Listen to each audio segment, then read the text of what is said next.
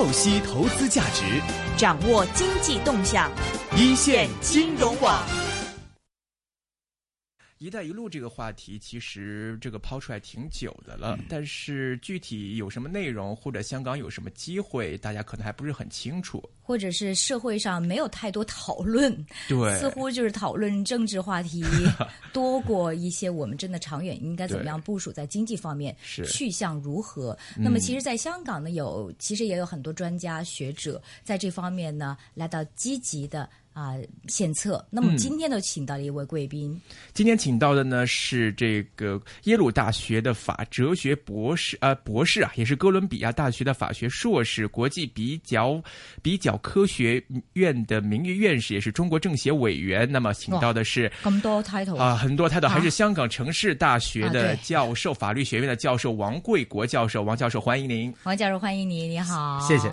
这个其实我我一进来就跟王教授说，哎，王教授啊，其实我们已经相识好多年了。我说啊，是啊，我说应该十多年前你入世 WTO 的时候，我就访问过你。他说哦，那可能，那可能，那个时候这个入世 WTO 是一个大事嘛。对。那时候王教授就有。啊，很深入的探讨，但是我不不记得到时当时访问什么话题，也是类似的话题。所 以说，哎呀，现在又是一个非常大的话题，而且其实无论对中国，甚至对香港这一带一路都影响很深远，是不是，王教授？呃，我觉得是的。嗯，在哪方面？可不可以首先介绍一下一带一路的具大概内容？呃，一带一路呢，基本上我们讲的是两条线。呃，一带呢，我们指的是呃古丝绸之路经济带，那么就是从。中国呢，沿沿着原来的古丝绸之路，一直往西延伸。嗯，那么初步的估计呢，应该可以到，呃，荷兰的阿姆斯特丹这个样子。嗯，那么当然这不是一条直线，嗯，也也不是一条简单的曲线，而是呢一条大的方向，就是沿着这个方向也可以往北，比如说往北到俄罗斯啊。呃，到这个挪威啊，嗯，去到这个北欧那边，北欧啊，瑞典啊，丹麦啊，对不对？嗯，那么这是一条线，另外一条线呢，也是从中国出发，沿海呢，通过这个东南沿海到福建呢，然后再往沿着这个海呢往西，比如通过通过这个东南亚，嗯，呃，印度啊，巴基斯坦呐，呃，斯里兰卡呀。呃，进而到土耳其呀，然后呢，再到呃阿姆斯特丹。嗯。呃，这样呢，简单的估算一下，两条线，呃，大家一般的讲呢，说应该是有六十几个国家。但是呢，如果我们把澳大利亚、把新西兰，以及以及呢其他的一些比较大的这个太平洋国家呢，这有人叫岛国，嗯，加起来的话。我我想呢，应该有八十二个国家。从这个数量上看呢，一一定是一个相当覆盖的地域面积是很大的。嗯，呃，一般的估算的人口呢，应该在四十四亿左右。嗯，呃，占这个全球的 GDP 呢，应该在三分之一的样子。哇！我想呢，其实随着这这个新兴经济体的发展，占的比例还会越来越大。嗯。应该应该说整体上是这样一个一个状况。如果要讲它的发展呢，我想，呃，现在人们一般从概念上讲的多一些，但是具体上怎么操作讲的少一些。对，这个大家其实最关心就是具体怎么操作嘛，因为这个概念宏观的东西大家都会说。你可以说，对我包括几百个国家，全球三分之二的 GDP，但是事实上怎么样操作，而且。不止经济啊，有些国家我们政治方面都不是特别友好的。对对 对，这这是这里边会有很多很多问题需要解决。首先呢，我觉得操作的时候，这个不可能的。刚才我们也谈过，在这个访问之前呢，我们我们聊过，嗯，说这次推“一带一路”呢，和过去的区区域性的谈判、全球性的谈判，比如说世贸组织 WTO，对，不一样的。哦，过去呢，它是把大家很多个国家聚到一起，几十个国家、上百个国家，对，大家谈说，哎，我们大家商量一下，建立一个什么样的制度？嗯，这次呢不是，哦，这次是呢由一个国家中国来推动呢，要和不同的国家建立这样的关系，而是呢这种推动呢，那么当然和过去西方国家主主导的推动呢也不一样，它的一个最大的区别是，不是把这些国家召召集在一起商量，嗯。而是呢，我有这样一个想法，嗯。我有这样一个宏观的战略，我要推动，嗯。我希望大家受益。那怎么做呢？我们看呢，今后一定是一个国家一个国家谈。下去，嗯。而这些一个国家一个国家，并不是说呢从离中国最近的这个国家开始谈起，然后再谈第二个、第三个。谈个最容易的，也也不也不是这样。啊，它一定是呢要有选择的找一些国家。比，如说呢？比如说现在和巴基斯坦，我觉得关系就就很好。嗯，习呃习主席呢也到巴基斯坦访问过，在那里访问的结束巴基斯坦一直是跟中国大陆的关系好朋友了。他就说呢，我我们准备往巴基斯坦投入是。四百六十个亿呃美元的这个基建。呃呃这这个经费，经费。那怎么用法？这是这才是下一个，啊 是不是？啊。那么说呢，你国家层面呢，只能是先达成这样一个协议，也就是说一个原则性的一个框架性的。那么下一步就是执行。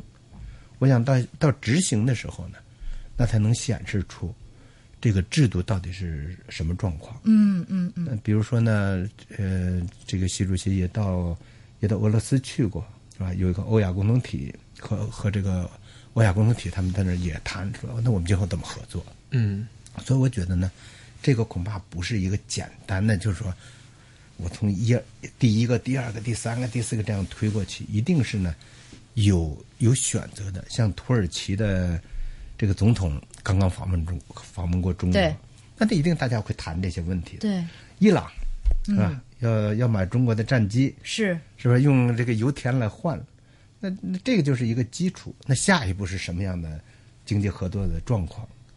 那一定这个对对下一步的合作是有帮助的。而这种合作呢，一定会被纳入呃“一带一路”这个这个战略。哎，其实我们蛮接近俄罗斯的嘛，这个不是我们首先要谈的国家吗？俄罗斯谈了，嗯已已经在谈。那么就是主呃，很多人我觉得重这个看的比较重的是中俄之间的军事交流。嗯它的经济上的交流呢，大家没有看那么重，因为相对而言呢，中国在军事交流上主要是和俄罗斯。如果买东买军用品的话，嗯这个那么所以大家觉得说说在其他方面是不是没有做？事实上也不是。比如说俄罗斯俄罗斯的油、俄罗斯的气，是那么那是很我们都很需要的这个石油啊、气的管道啊，嗯，那这些都是都是很重要的项目。嗯，但是现在这个，你觉得就是在政治方面的话，是不是将会遇到很大的阻力？比如说，西方国家会不会对这种“一带一路”也是觉得是一个，嗯，他们威胁的呃这个情况呢？会有阻力。世界上做任何事情都不可能没有阻力。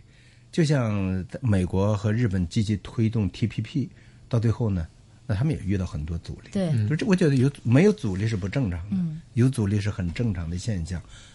关键是怎么样去解决这些问题。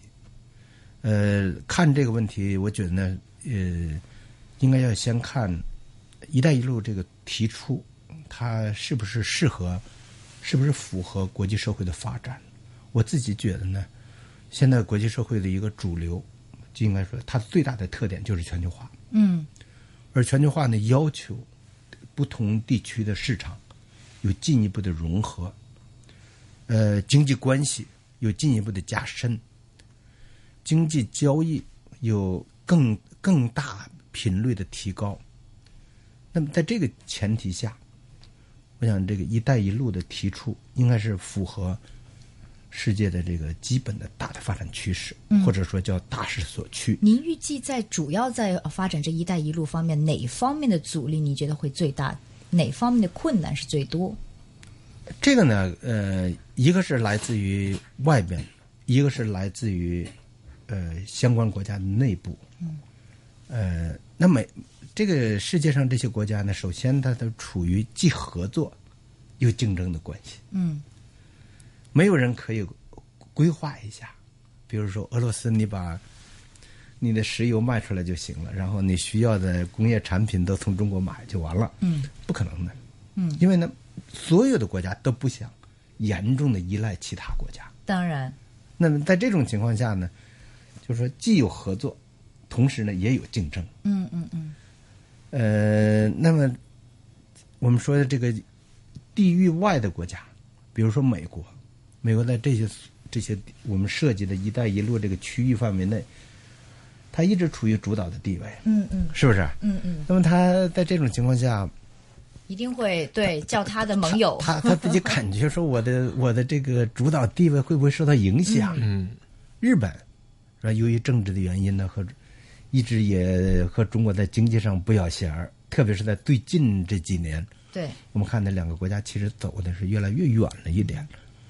那么日本呢和美国走的就越来越近，也由于历史的原因呢，我们看呢这些国家，那么事实上他在拼命的拉这些东盟也好啊，其他也好，其他的国家，包括日，呃包括这个印度啊，也包括巴基斯坦呐、嗯呃，还有这个缅甸啊，他说拼命要拉这些国家，那这是一种一种拉力。那么从中国这方面呢，嗯，它有地缘的优势，啊，这个也也有其他方面的这个，比如说传统方面的优势，呃嗯，他也在拉。嗯那么到最后一个什么结果，我觉得取决于你做这件事呢，是不是符合世界的发展潮流。嗯这是第一。第二呢，要看这件事情是不是真的对相关国家都有利。嗯，对它真的有实质意意义的时候，有实际利益的时候，那我想呢就可以做得成。是，您觉得现在这样一个就是“一带一路”的这样一个大的宏观规划，您预计这个中央要走的话，要走多久才可以？可能初步会有一个小阶段的成果了。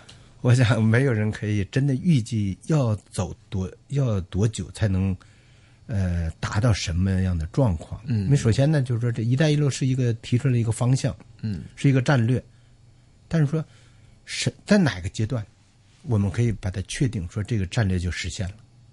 现在呢比较难以确定。我自己看，如如果我们定一个目标的话，呃，什么情况下算实现了？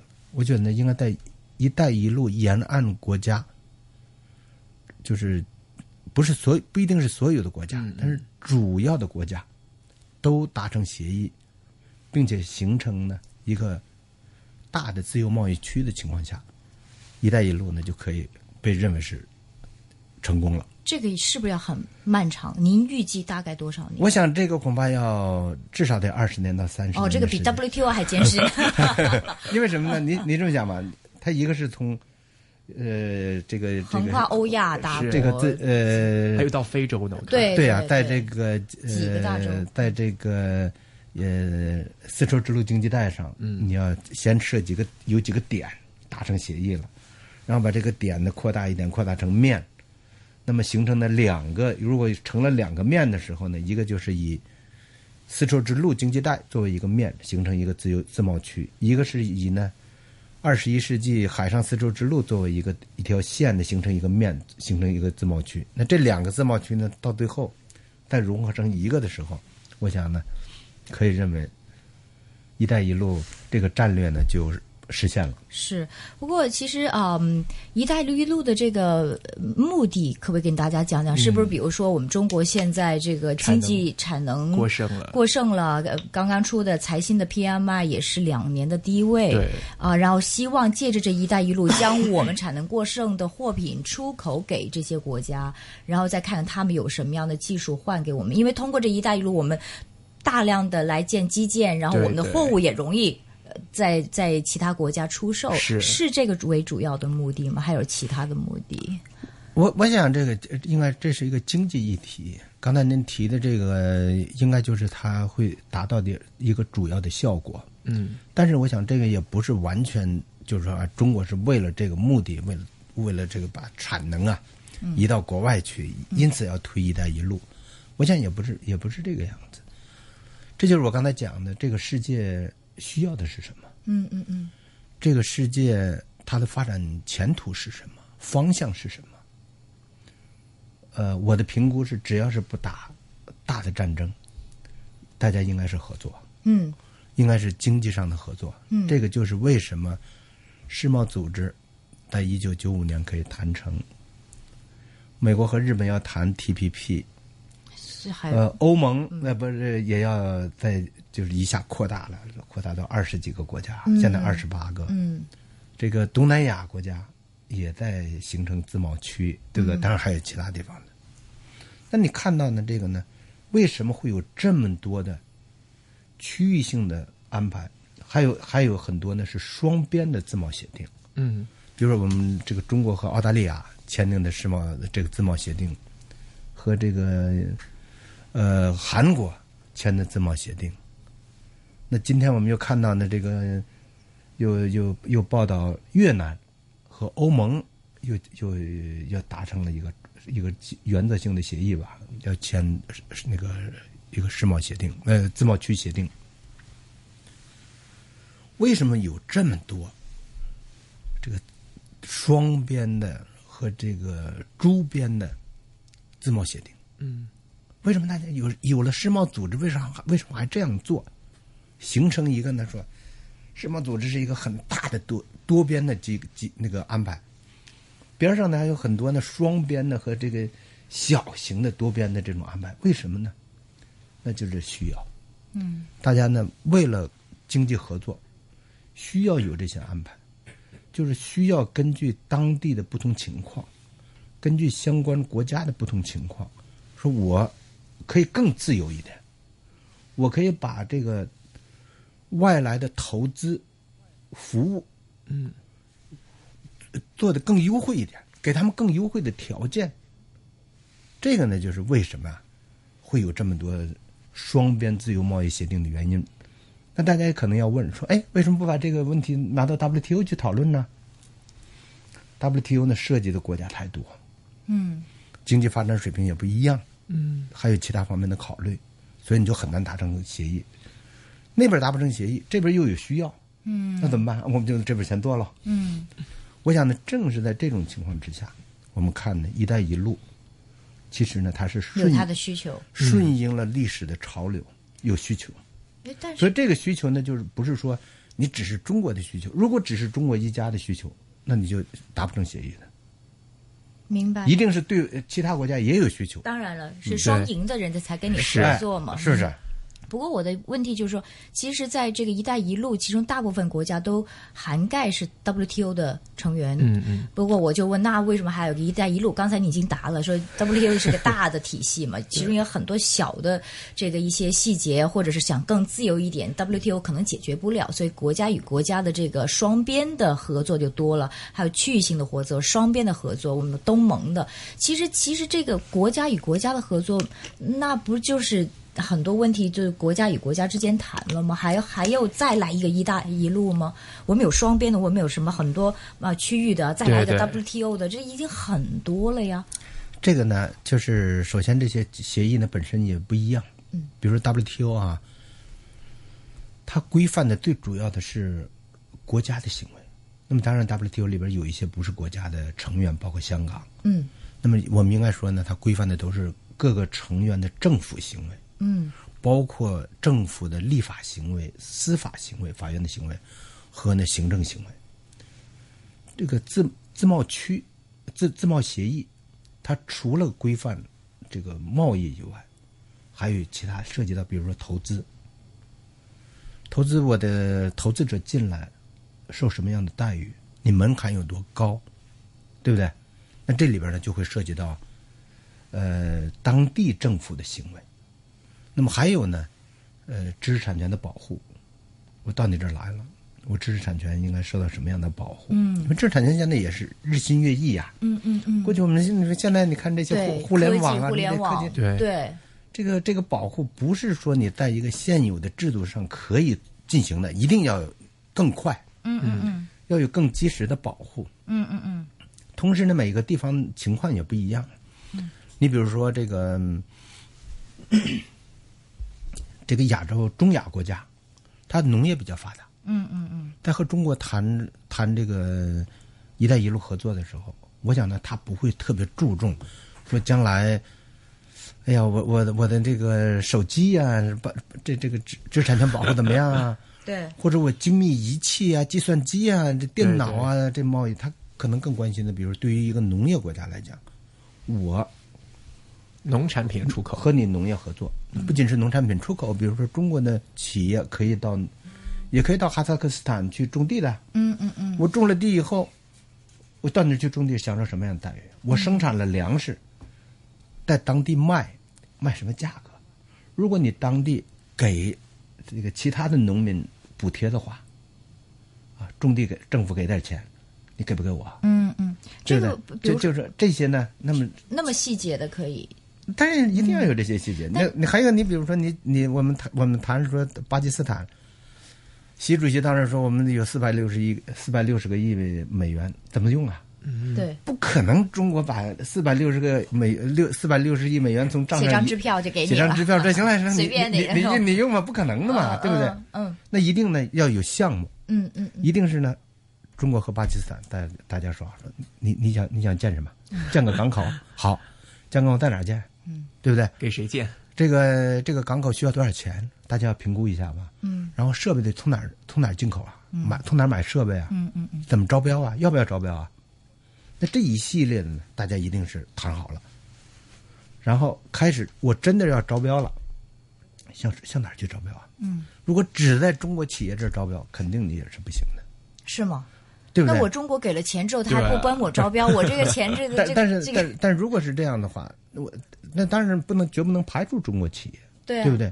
就是但也不可能一定给你。也不一定给你，为什么呢？我们你应该你应该有一个比较比较公开透明的一个程序那，倒是，就是说，你你如果是借钱方啊，你是巴基斯坦，你也会想，这这四百六十个亿也不是说就交给你，说你反正我送给你就完了，也不是这个意思。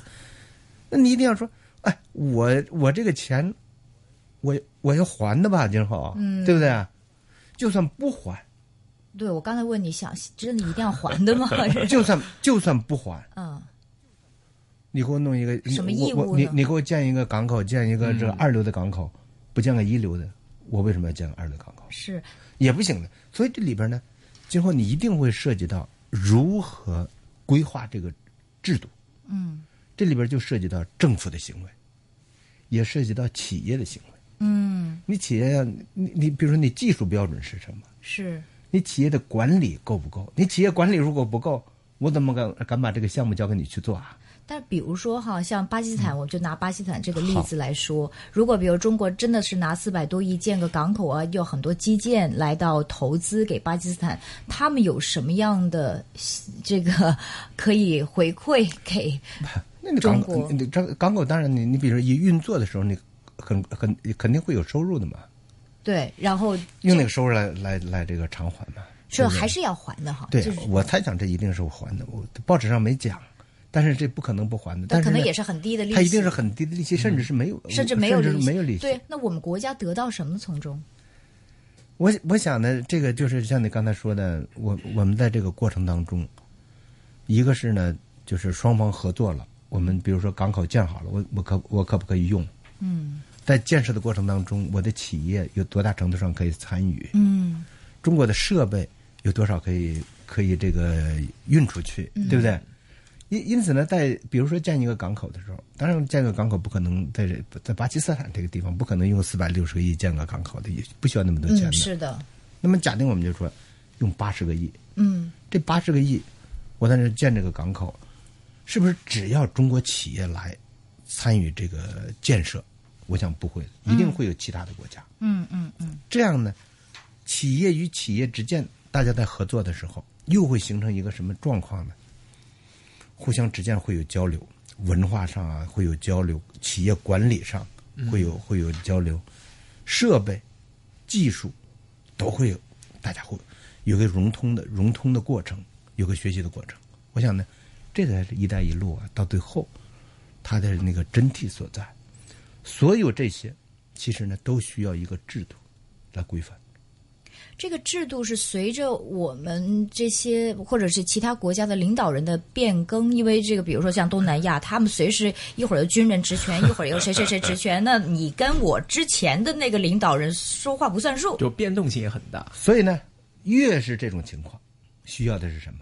就不是一个政治承诺，要有制度。这个制度是什么呢？就是法律保障，国际协议、法律保障。比如说也门，是是吧？我们过去在也门有投资，嗯，结果他那一一发政治发生动乱了，太多例子企业了是吧？太多例子。对呀、我们说就我们先讲的是中东也是利比亚我们先讲的是利比亚，对呀啊，我们先讲的是撤侨，你可以，啊你撤侨是人身安全，是啊，你的钱呢？人身安全。但是到最后，我他妈财产的损失怎么办？所以这个呢，就要制度上的保障。怎么样？就是国国际法是怎么样？现在呢，有一个有一种，比如说在这个国际上很多国家签订的哈，嗯就是双边投资协定。嗯哼，双边投资协定呢，它就呃规定，包括中国中国签的双边协定也同样规定，一个外国投资者认为当地的就是东道国政府的行为是违反了双边协定的话，他可以把它带到带上国际仲裁庭，就是、嗯就是外国的投资者作为个人作为企业，他说好了，你你你你来，你这个政府啊，你违反了国际条约，我跟你仲裁。那么就请那三个这个当呃专家来做仲裁员，最后现在有有上千个这种案子啊，只不过呢中国用的比较少，是啊，比如说中国的企业用的很少。比如说，这个中国之前跟英拉那时候签着大米的协议嘛，后来英拉不在了，然后现在也不知道怎么做。这个是不是这个？虽然说是有国际仲裁的话，大家真的会听吗？会会听，会听。你看说阿根廷，它它就有这个四五十个案子一个国家，他不听这个。现在为什么说大家说中国人用的少，不等于其他人用的少？嗯，中国人用的少呢，我自己觉得这个也是反映的法治观念不够强的原因。嗯中国人中国政府呢太注重政治解决问题。嗯我们不反对说有些问题是政治解决的，政治解决了以后要用法律做保障。嗯嗯嗯你比如说巴基斯坦，我们说你可以是习主席到那儿去谈，大的框架定下来了，但是我怎么去保障嗯中国本身的利益，包括中国政府的利益，包括中国企业的利益，那你还是要用一个法律框架、法一个具有法律效力的文件来保障。那么到最后呢，说你中国的领导人换了也没关系，你外国的领导人换了也没关系，咱就按规矩办。嗯，是是啊。其实最近我也看到，这个好像越来越多中国企业在美国啊，已经开始用这种方式跟一些美国的一些不公平待遇，开始用这种方式争取权利了。但是中国现在和美国还没有双边投资保护协定。他们那是用美国的那个法律哎，来搞他们。我们很多美国朋友都讲，他说如果真的中国和美国有的话，过去在那儿，你包括咱们那个那那个呃那个风电的那那那些是呃项目啊，那个华为啊，但是对对一些项目也不会这样子了都。不会的。是，这刚您提到这个像日本、美国，他们对 TPP 有遇到很大阻碍。那么现在你看这“一带一路”最大阻碍在哪里？因为美国他们可能是说我们自己国会不同意，内部问题可能还好解决一点。那如果中国是跟国外其他国家来谈的话，这个阻力你觉得最大是在哪里？包括美国美美这个 TPP 不成功，并不是因为，并不是因为美国国会不同意，嗯，嗯而是因为因而是因为这些国家谈判的时候呢，他要价太高了，在它美国对在他 让利方面对嗯让的够不够？对，就这个让利，我不是指哪一方面呃怎么让，嗯而是相互之间。就是你想得到的我知道，但是我想得到什么你知道吗？对，你怎么样跟我去去去去谈？怎么样使呢？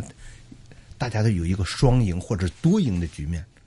我想呢，在这一方面，中国和和这个中亚呀、呃东亚呀、东南亚这些国家呢，在文化上、在历史上、在传统上、在价值观上、在经济交往上这个层面，有很多这个相似之处。也有很多经验。那在这些国家谈的时候呢，我觉得相对讲更容易一些。嗯，这我看到您之前有提过，说现在这个如果要跟其他国家来谈这个自贸协定的话，很重要的一条是这个贸易法的问题。其实不仅仅是呃贸易的问题，我们说呢，在推进“一带一路”方面，会涉及到几个这个几个方面的问题。一个，比如说就是涉及到货物贸易，一定会涉及到货物的跨国界的运输。嗯我们讲的不仅仅是什么农产品啊什么的，包括机械设备啊，对不对？药品啊等等。还有一个呢，服务，就是服务贸易，比如说保险呐、银行啊、运输啊、仓储啊，我到你那儿去提供什么，甚至是教育啊，嗯这个律师服务啊、会计师服务啊、这个工程师服务啊、设计师服务啊等等，甚至电电台的广播啊，嗯嗯嗯那么这些服务贸易我怎么进？嗯就是门槛有多高？我进去以后是享受什么样的待遇？嗯那第三个方面呢，我觉得就是投资。嗯投资呢和和这个服务贸易呢界限呢有时候很难划清，到底是投资还是服务贸易很难定。嗯一家银行，但是提在那儿这个开一个分行，它是提供服务呢还是投资呢？银行的老板不会管这个的，反正我要建，我要投资，我要我要设个分行。啊哈啊哈但是呢，这个里边本身它会涉及到一涉及到这个有它的这个法律后果不一样。如果是贸易的话，是服务贸易，当事国违约了，那你要通过就目前来看，假定双方都是世贸组织成员，他通过世贸组织这个机制来解决。嗯世贸组织这个机机机制解决的结果是什么？嗯他看的是你违约没有？嗯也就是说，你的法律、你的政策、你的法律的执行、政策的执行、你的制度违反世贸组织规则没有？最后的结果假定说违反了，那怎么办？你改，不需要做别的，嗯知错就改，嗯嗯就结束了。嗯嗯当然呢，不改呢还有其他的这个报复措施什么的。如果是投资，就不一样了。投资呢，我这个这个当事方呢，刚才我们不讲这个投资者有可以诉东道国政府的，是投资者呢要当时看说，哎，我你这样做是给我导致多多少损失啊？嗯嗯嗯我们要用数字来计算呐。嗯嗯嗯数字计算完了以后，如果你胜诉了，东道国要赔钱呢。嗯这个呢，就是说你赔了钱就行了，至于你的制度改不改，你法律改不改，这又无关了。所以人们呢，就是在这两个制度当中要做选择的时候，用什么方式去解决争议是有很大差异的。嗯嗯嗯那么我们如果有一个协议，既可以包括这个投资的问题，又可以包括贸易的问题，那么呢，就是对现有制度的一个补充。嗯那么除了投资以外呢，还有比如说知识产权的保护，刚才我们讲了，与这个投资和贸易的进行直接相关的还有一个金融问题，比如货币怎么兑换，可不可以什么样的兑换制度，什么样的可以这个资金的移转，跨国界的移转有什么样的规定，用什么样的制度来移转，等等。那么接下来还有一个运输的问题，这个就既涉及到呢海运呐、也涉及到空运呐、也涉及到陆运呐、嗯还涉及到呢多种运输模式的一个联运。嗯那么这些呢，我想呢，要谈“一带一路”这些制度设计的时候，在这几个方面都得下功夫。除此之外呢，还有一个就是争议的解决。争议的解决。因为你想嘛，这样的一个一个一个一个一个这个宏大规模的一个项目，不可能没有争议的。嗯嗯这些争议呢，首先就会涉及到政府与政府之间的争议，再一个呢，就是政府和企业之间的争议。嗯嗯第三个方面就是企业和企业之间的争议。那么当然，我们说的企业也包括个人。这三类争议，用什么样的方式来解决，那就很就是至关重要。嗯嗯嗯嗯，所以我们看这个“一带一路”这个呃战略的执行呢，其实它不是一个很简单的，好像一就一个政策这个很执行就完，很复杂这这是一个非常庞大的工程，一个是一个系统工程。您觉得这个，比如香港方面在从中扮演的角色？香港可以扮演很重要的角色，我觉得。嗯那刚才我们看，就是提到说“一带一路”，首先它涉及的地域范围，涉及的经济领域，在这些方面，一个最根本的是什么？我觉得最根本的一个是，就是这个法律环境，或者叫法治环境。我们每到一个地方，大家安心不安心？你去你去投资也好，贸易也好，安心不安心？最主要的看什么？晚上在大街上走，你觉得安全不安全？嗯嗯嗯，看是是是是靠什么呀？觉得是警警察离我有多远？嗯，是不是啊？嗯嗯嗯，如果真的有暴徒出现了，会不会受到制裁？香港可以扮演什么角色？香那么我想呢港法律和，中国的法律我我想我想呢，首先呢首先嗯这就是说呢，要有个法好的法治环境。嗯第二呢，政府这里边所有的这些，你你看到都会涉及到政府的行为。嗯嗯政府按什么行为标准来做事，对不对？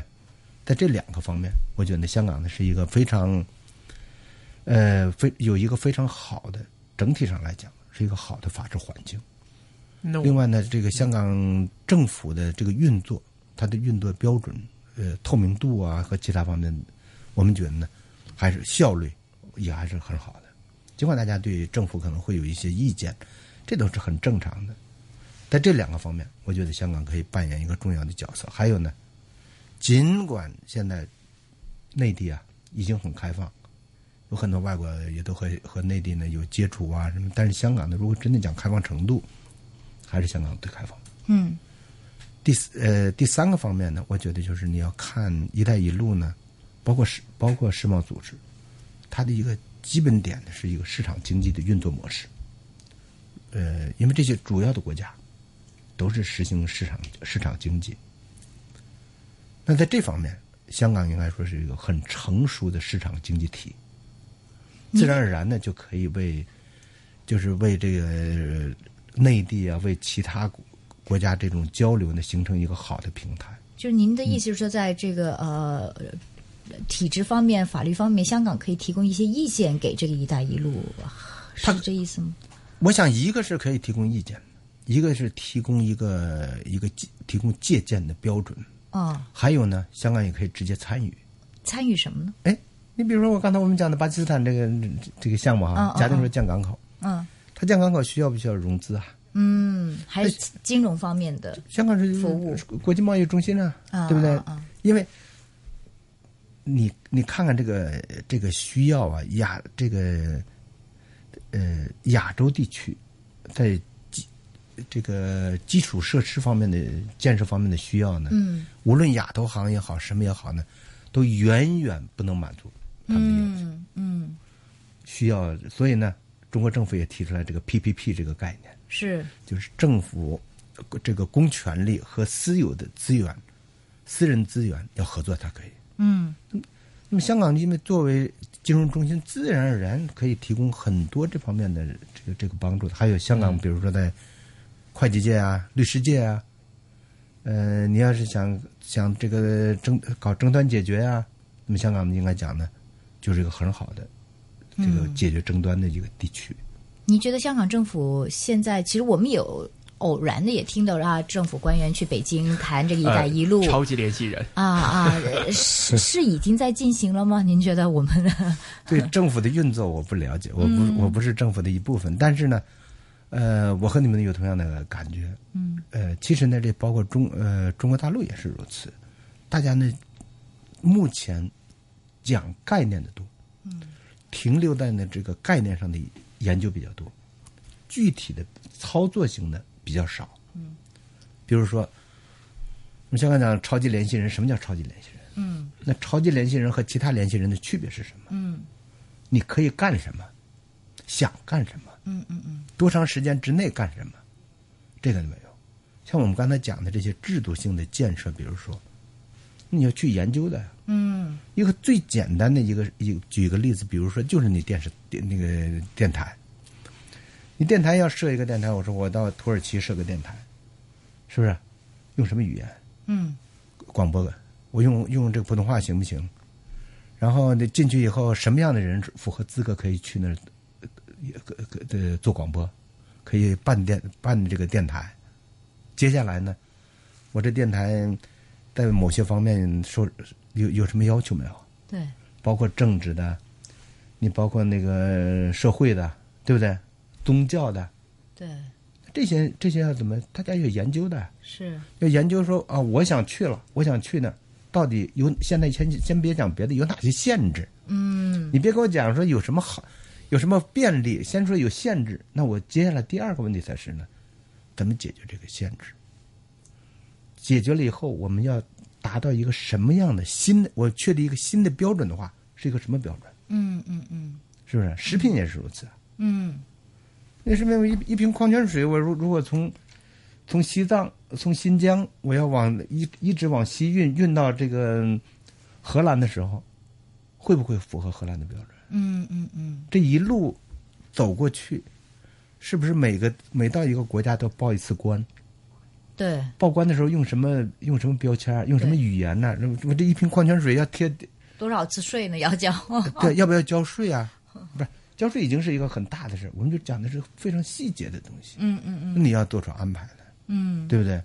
这么说的话，其实这这个还是一个很大的一个 project。您觉得会简单的最后成为一个口号性的一个？就有成功的机会吗？对这个阻我碍相当大。我我觉得是应该可以成功，因为因为我认为这件事本身呢，它是符合世界发展的潮流。当然呢，任何一件事情，呃，要想使它成功呢，要通过很多人不懈的努力。在这方面呢，如果每一个人都讲的说，哎，你们都在喊喊口号，呃，我想呢，每个人这个应该问的是呢，我们自己在做什么？同讲这个呃讲这个话呢，同时我也不觉得应该是每一个人都讲这个“一带一路”，什么事儿都和“一带一路”联系起来，也不是的，嗯对不对？可能相关，但是但是呢，最和“一带一路”直接相关的人，比如说政府机构，就是政府和这个国际国际经济发展相关的这些机构，那他应该做深入的研究。明白。学者应该做一些研究，嗯，政府应该组织一些学者呢做很深入的具体的的研究，然后提出一个呢方案。一个方案，一比如说每一个国家，你先别讲，你先先这个对确定他的问题，对每一个国家有什么问题，我们怎么样跟他们是不是？或者不叫问题，叫困难，是不是？我要我要到这“一带一路”走过去，在某一个国家，就是所有的国家，你我这打开电脑也好，什么呀，你可不可以告诉我有什么有什么困难？但是你说现在国家没有就这个“一带一路”嗯整个的有一个什么样的规划或者组织来专门负责？它有哪个哪个哪个部门负责这个“一带一路”啊？一带一路，呃，我的理解是由呃这这这这个发改委、国家发改委来统、哦来统筹。嗯，那当然，那里边就会涉及到，比如说外交部啊、商务部啊，对，呃，还有其他的一一些部门。嗯但是最主要的呢，我觉得就是不是大家在这儿讨论一个概念，他们还是好概念为像好像。好像说这个“一带一路”怎么走，像我们像我刚才讲的，应该有一些具体化。对先别讲什么制度，明白。先讲的说，我要我现有的制度是什么样子，你也要考虑。其实，其实我倒有个问题，我们知呃，今年大家都知道，我们有中国掀起的这个亚投行是相当成功的，对不对？尤其是从英国那一战那一役开始扭转了我们整个的形势。为什么这亚投行一下子好像开起来挺成功？那这一带一路跟这亚投行有一个比较吗？这个呃为什么还是众多的困难？亚亚投行呢，它作为一个开发银行来运作，嗯，呃，还没开始运作，到今年年底要正式运作。那么到目前为止呢，我们说，在这个筹建的过程当中是很成功的。是但是呢，亚投行呢，它和“一带一路”的关系呢，它是应该是支持“一带一路”的、嗯。呃建设，还不是说和“一带一路”就是一个平行的。嗯，呃刚才我们讲过，说“一带一路”的建设呢需要资金，那亚投行呢显然显然应该是对对对，作为这个“一带一路”的一个资金来源。那除了亚投行，其实在做“一带一路”的时候，比如说啊，世界银行，这个亚洲亚开亚洲开发银行其实呢，都应该把它纳入来。也就是说呢，使这个“一带一路”呢，不是不是中国的一个项目，可以是中国提出来，但是呢，它不是中国的项目。嗯，我们应该使它成为沿岸国家所有国家的项目。嗯，进而呢，使它成为呢是一个世界所有人的项目，明白。不是不是一家一户对，这样呢就可以成功。明白。那么其实这个这个还是路路程还是比较遥远的，对起码二三 十年还是是才能完成这个整个的大的 project 哈。不过今天呢，我们非常感谢来自城市大学的这王贵国教授来跟大家详细的解释一下，到底“一带一路”应该怎么做，而且对。将会遇到什么问题，而且政府应该采取什么样的态度来面对。嗯。今天非常感谢是王教授谢谢